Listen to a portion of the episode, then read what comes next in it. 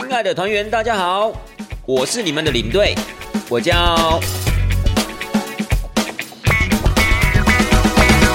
Hello，各位听众朋友们，大家好，欢迎收听带团这档事儿，我是领队。那么今天呢，要跟大家分享的单元啊，一样是呃带团实录的部分。因为其实我会觉得啊，带团实录其实很重时间性啦，就是尝鲜期。因为一旦就是你太久啊，没有呃把它拿出来做分享的话，其实很容易就会忘记一些带团过程的细节，以及一些带团情绪上面的一些起伏啦。所以呢，我会觉得就是说，你对我这边一旦带完了什么团的话，我就想说，立马如果可以的话，就立马拿出来跟各位听众朋友们做一个分享。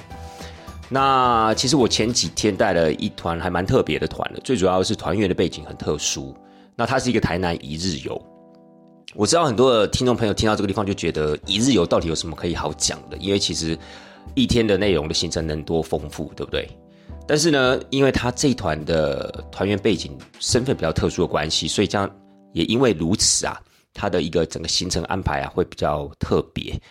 那怎么样的一个特殊呢？其实这一团呢是福伦社里面的内轮会，所以来参加的这些贵宾们都是所谓的夫人。那我不知道各位听众朋友对这个福伦社是不是那么的了解？因为福伦社其实它就是算是在社会上的一个比较有一点点社会成就，或是有一点点社经地位的那些男性呢所组成的一个组织。那在整个所谓的福伦社里面呢，还有一个所谓的内轮会，就是由他们的夫人啊所组成的这样子的一个团体。那其实夫人们可以借由这个团体，他们有时候会办一些聚会啊，或是一些呃出游的活动，就可以互相的交流或互相的成长。所以呢，这一次来参加的呢都是夫人们，所以呢，呃，基本上的话，其实他们的身份是非常特别的。那可能很多人不太了解为什么叫夫人，可能很多人以为就是说是你对我这个地方就是在。拍马屁啊，等等的，所以叫他们夫人，其实不是啦，就是说在他们整个福伦社这样的一个文化里面啊，他们的女性的呃的成员呢，就会以夫人来互相的称呼。那么相对一些外人称呼他们里面这些女性的团员的话，也会称之为他们叫夫人。所以倒也不是因为拍马屁的关系，而是我觉得就是顺应他们的文化吧，就是说也是礼貌。那我们会习惯，就是因为我们之前带过这种福伦社的团，所以我们就会称之为夫人。好，Anyway 呢，这一团呢，其实就是由台中的一群夫人们所组成的团，所以很特别吧？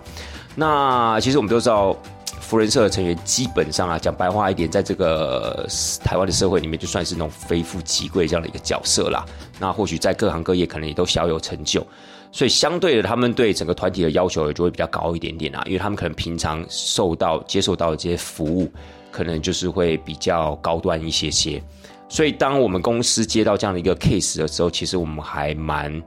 呃兢兢业业的。虽然实在的话有一点点紧张啊，就是说，在这一天的一个行程里面，我们应该怎么样去表现，把我们最好一面拿出来，然后让他认可我们这样子的一个呃呃付出，然后希望可以在未来再争取到一个合作的机会。所以，其实这次公司也蛮看重这个团的。那我觉得也很合理，就是站在他们夫人们的一个角度的话，就是。呃，希望可以透过这一天的行程，哎，给我们办办看。如果 OK，我们将来继续就有合作的机会啊。如果不 OK 的话，那大家就是好聚好散这个样子。好，那那也因为他们都是夫人，呃，夫人们，那夫人社里面的夫人们呢，他们对行程上面的要求呢，会跟一般的旅游行程不太一样。也就是说，他们希望呢，在整个旅游的一个规划里面，是有一些知性的东西、知性的行程在里面。所以这次行程里面呢，帮他安排，虽然只有一天的台南。一日游，可是呢，我们还是帮他安排一些比较特别的这样的一个行程。像早上呢，我们就特别安排了一个讲座。这个讲座呢，是由呃台南当地一个很有名的作家，叫做王美霞老师。那美霞老师其实呢，他在台南一直有推动地方文化，然后他也自己自创了一个所谓的南方讲堂。透过南方讲堂呢的一些讲座，以一些读书会呢，尽可能的把台湾的在地的一个文化运底啊，还有所谓的。长明文化，也是一般老百姓生活这样的一个文化，试着用这样的一个讲座、这样一个讲堂去传导给大家。所以呢，美华老师可以算是一个在地的一个文化推动者。所以我们这次请美霞老师呢，看可以跟夫人们做这样一个座谈会的一个形式。所以其实夫人们也都还蛮期待的，因为他们也都听过美霞老师。很巧的是呢，美霞老师虽然是嫁到台南，然后在台南这个地方工作，推动在地文化，但她本身呢，本人是台中人，所以他们也有这一方面的连结。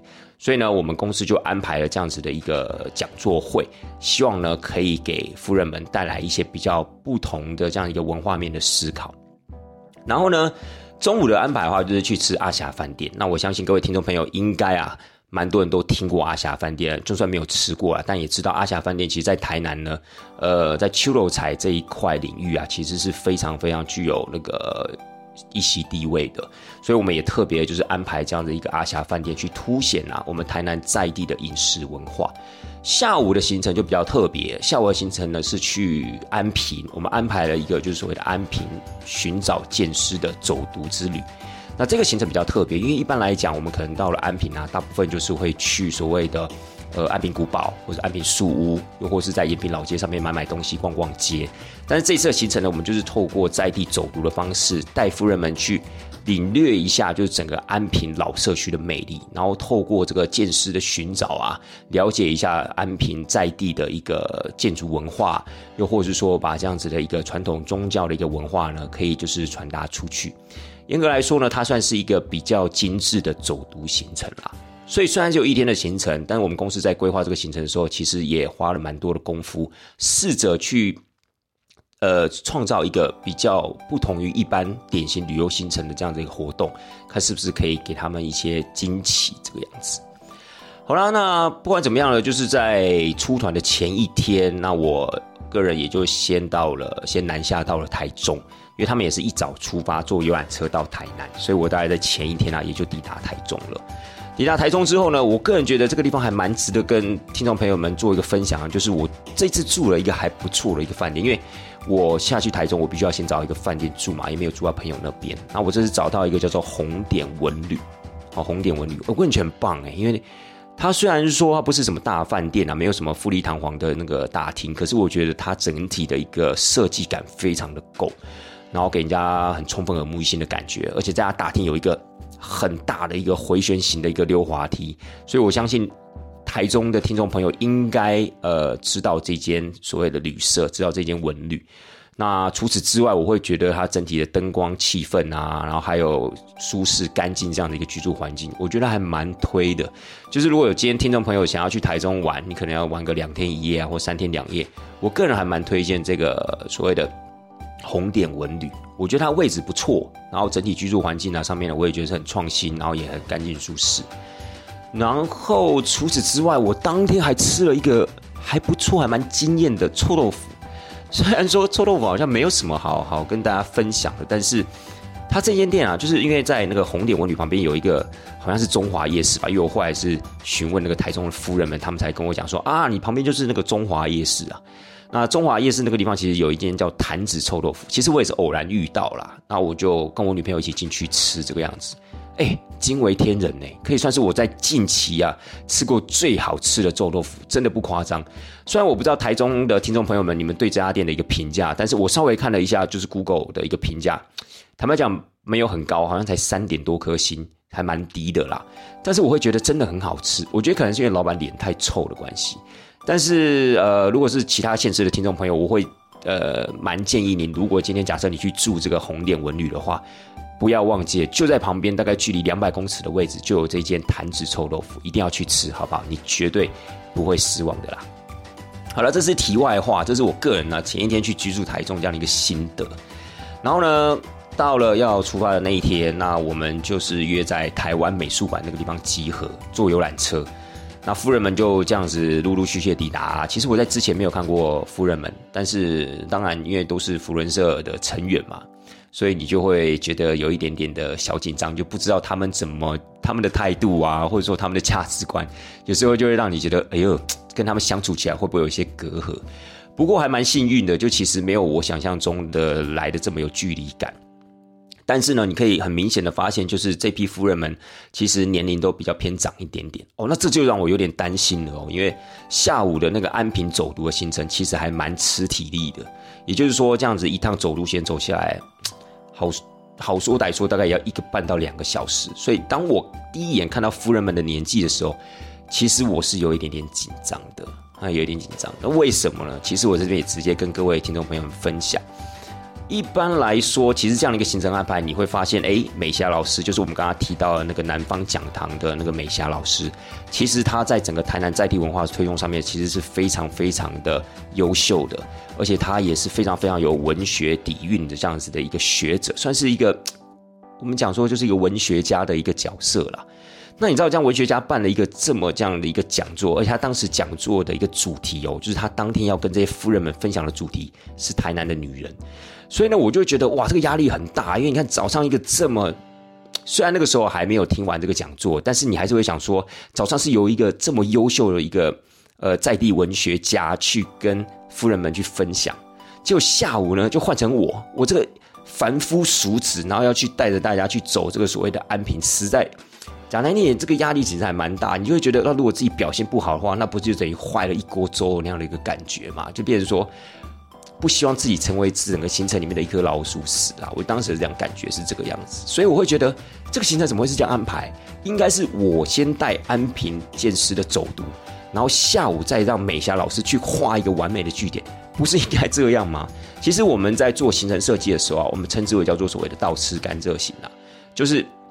可以让最好的啊，可以把它放在。最后面，然后呢，让大家会觉得，哎，这趟行程有一个非常完美的一个据点。其实这样做是比较合理的。那通常你把最好的这样子的一个行程走完了，或者说你把最好的饭店住完了，那后面你再住可能相对没有那么好的，哎，那感受上面呢，就会觉得有点失落，就有点失望。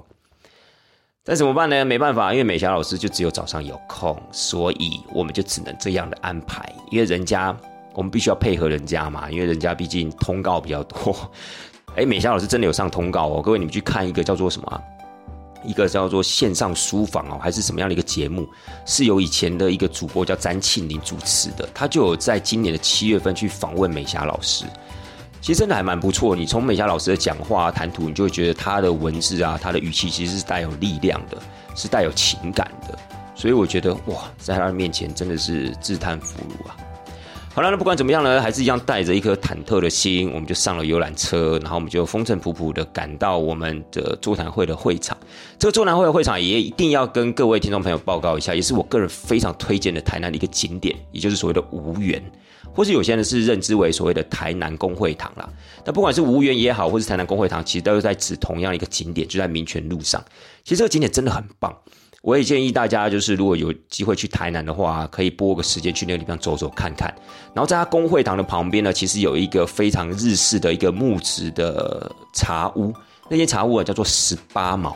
哦，十八毛，它其实是一间，呃，也算是台南的一个饮茶的职人，我们称之为叫叶东泰叶大哥。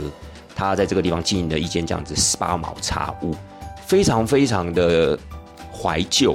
然后呢，你在里面喝茶品茶的时候，其实我觉得那感觉是非常非常好的。所以今天美霞老师的讲座啊、座谈会啊，就是办在这个十八毛的现场。那其实美霞老师跟十八毛老板叶东泰叶大哥其实颇有渊源啊，因为他早期的南方讲堂其实就是跟十八毛茶屋合作。所以呢，这一次呢，也利用十八毛这样的一个场地啊，来跟夫人们做一个这样的一个座谈会。所以当夫人们抵达的时候，也觉得哇，真的那个气氛太棒了。各位，就是先看到这样一个房。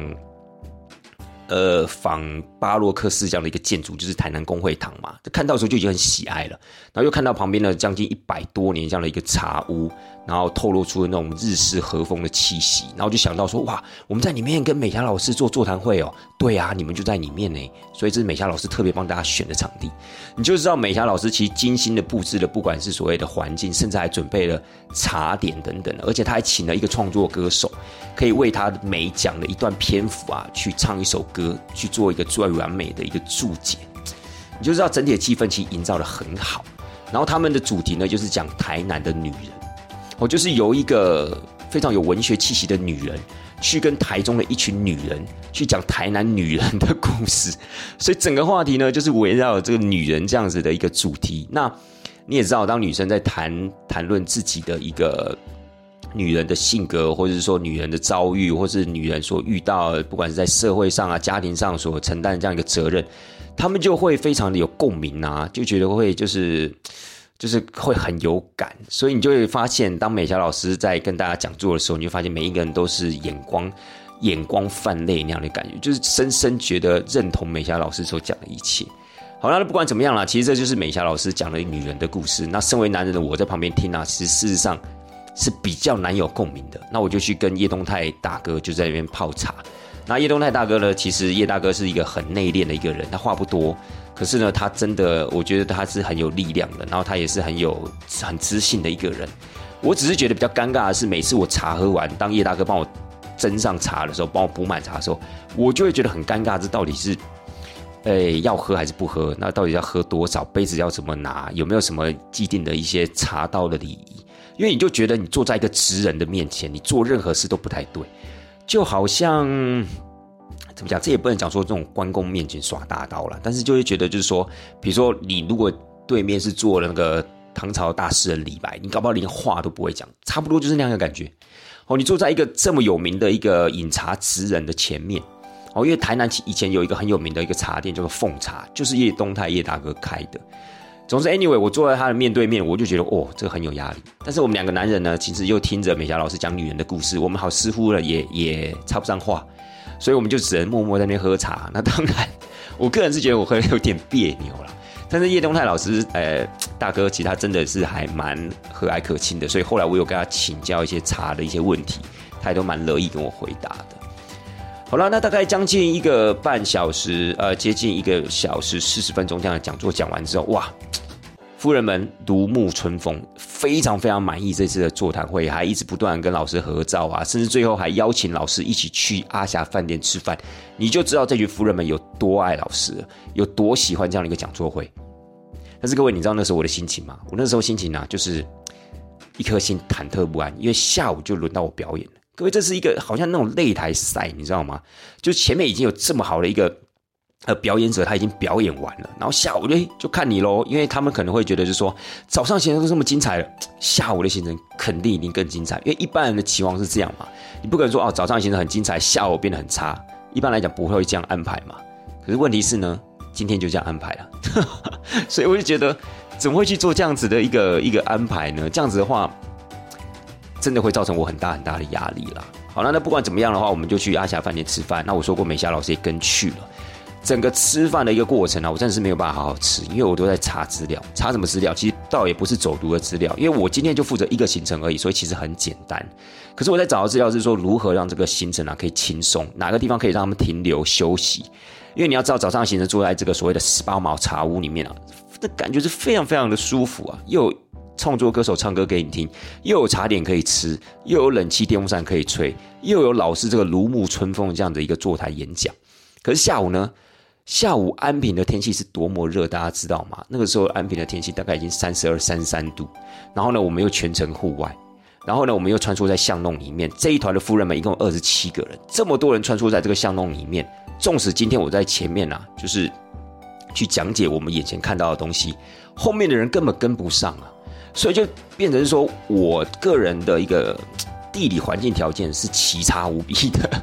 这是一个不对等的比赛啊，亲爱的大家。但是没办法啊，你还是硬着头皮上啊，所以我就稍微查了一下，还真的没有什么可以遮阳的地方。哎呀，所以怎么办呢？也只好就是见招拆招啦。于是呢，还我们最后吃完饭，一样开着车就到了安平那个地方。当然还是要稍微跟大家介绍一下我们这次行程的一个特色，为什么要带大家去安平的老社区？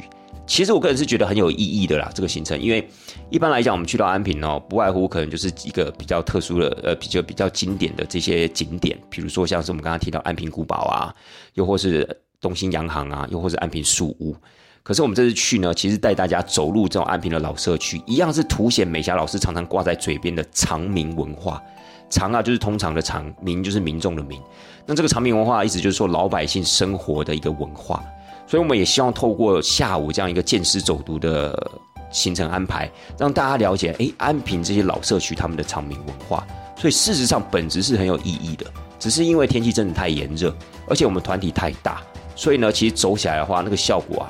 会稍微的比较没有这么的明显。那也的确啊，你知道，当所有夫人们下车的时候，他们第一个感觉就是，哦，好热。当客人们说很热的时候，你就要注意了，就代表他们呢会有一点点。不耐烦，或是有点对接下来的行程啊，就相对的比较没有这么的感兴趣，因为你人就觉得很热嘛，汗流浃背的，你怎么还会有兴趣再继续走下去呢？但怎么办？还是得继续走啊，因为这是原本的既定的一个行程，所以我就硬着头皮啊，带着这样走下去。那沿路你都会听到说，哇，真的很热，真的很热，就一直从后面有这样的声音传到前面来。那怎么办呢？后来我就想说，啊，终于找到一个可能可以稍微做休息的地方，也就是所谓的海山馆。各位听众朋友，你们有去过安平吗？有去过安平的海山馆吗？其实海山馆啊，其实有点像是当时。来到台湾的那些水师，也就是我们现在所谓的海军呐，他们的一个军事官的一个俱乐部。也就是说，在这海山馆里面呢，就是早期啊，从福建那边调过来的水师。因为那个时候我们都是所谓的班兵制度，在清朝的时候，也就是说一次呢，从福建那边水师呢调一批人过来，然后当三年，就好像来台南、台湾啊当三年兵，然后再回到福建去，然后就三年一调，三年一调这样子。那他们这些所谓的福建的这些水师呢，调到了台湾这个地方当班兵之后啊，他们就在这个地方生活。但他们总是有一些，比如说呃宗教祭祀上面的需求啊，或是有时候要诉诉乡愁啊，或有时候可能跟同袍啊在这个地方有一个聊天，可以疏解压力的地方。那么海山馆本身担当的就是这样一个角色。当时在整个安平地区，大概有五个类似海山馆的这样的一个所谓的军事官俱乐部。但后来比较完整的保存下来，就只有海山馆了。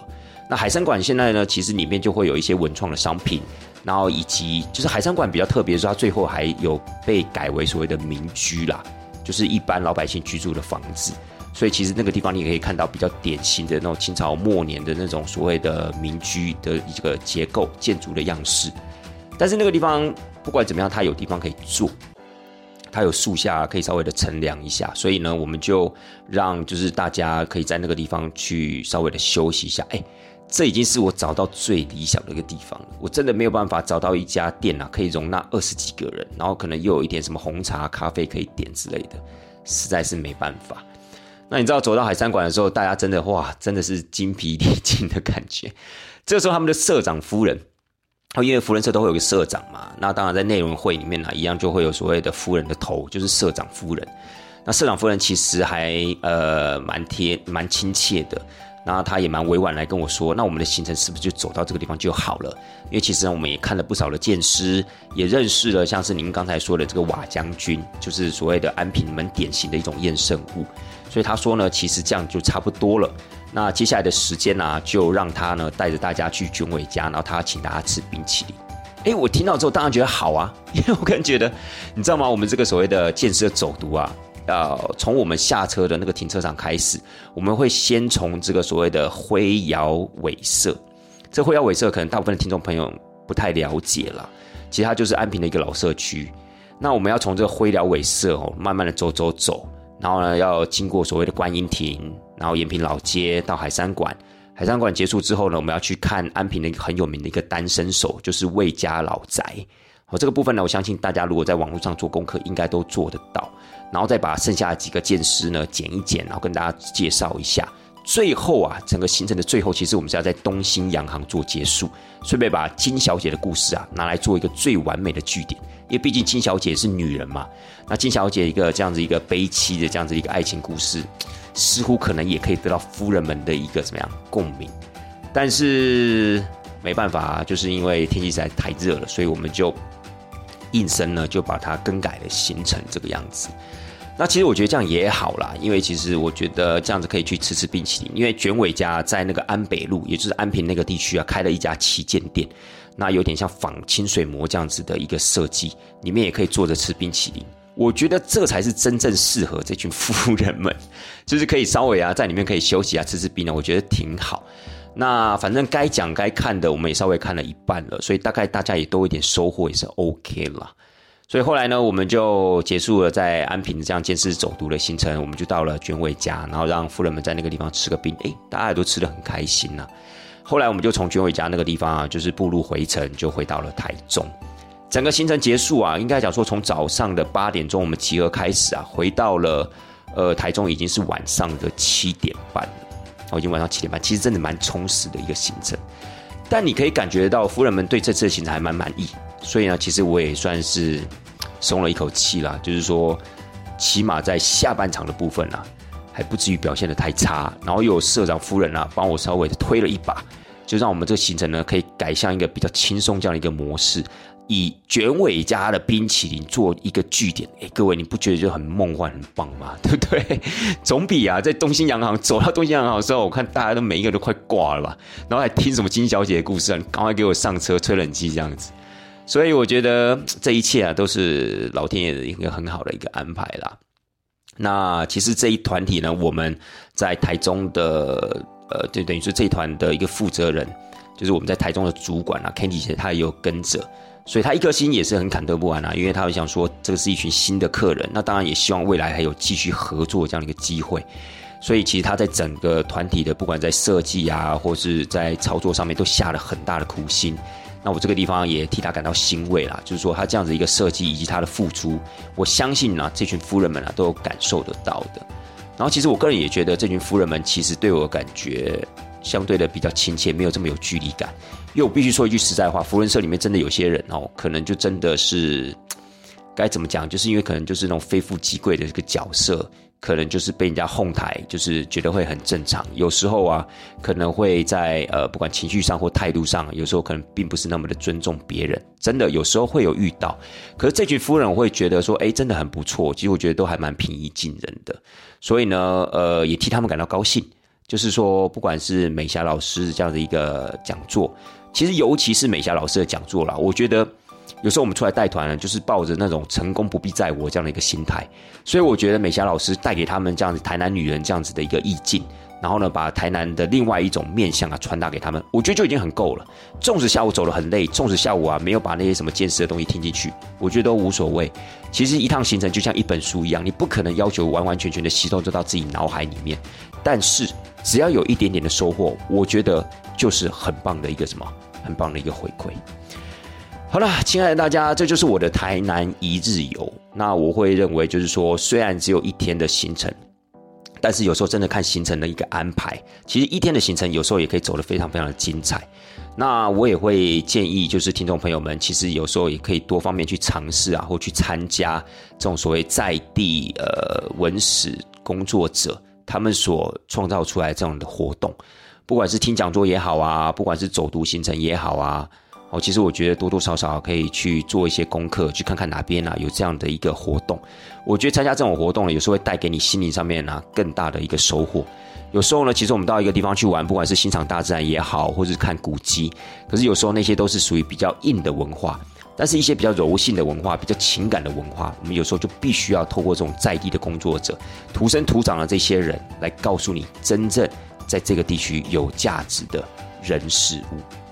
好啦，亲爱的大家，今天的行呃不是今天的行程，今天的一个主要的分享呢，差不多也就到这边要告一段落了。那只是呃，还是希望大家会喜欢今天的一个分享。那么带团这档事儿，咱们就下次见喽，拜拜。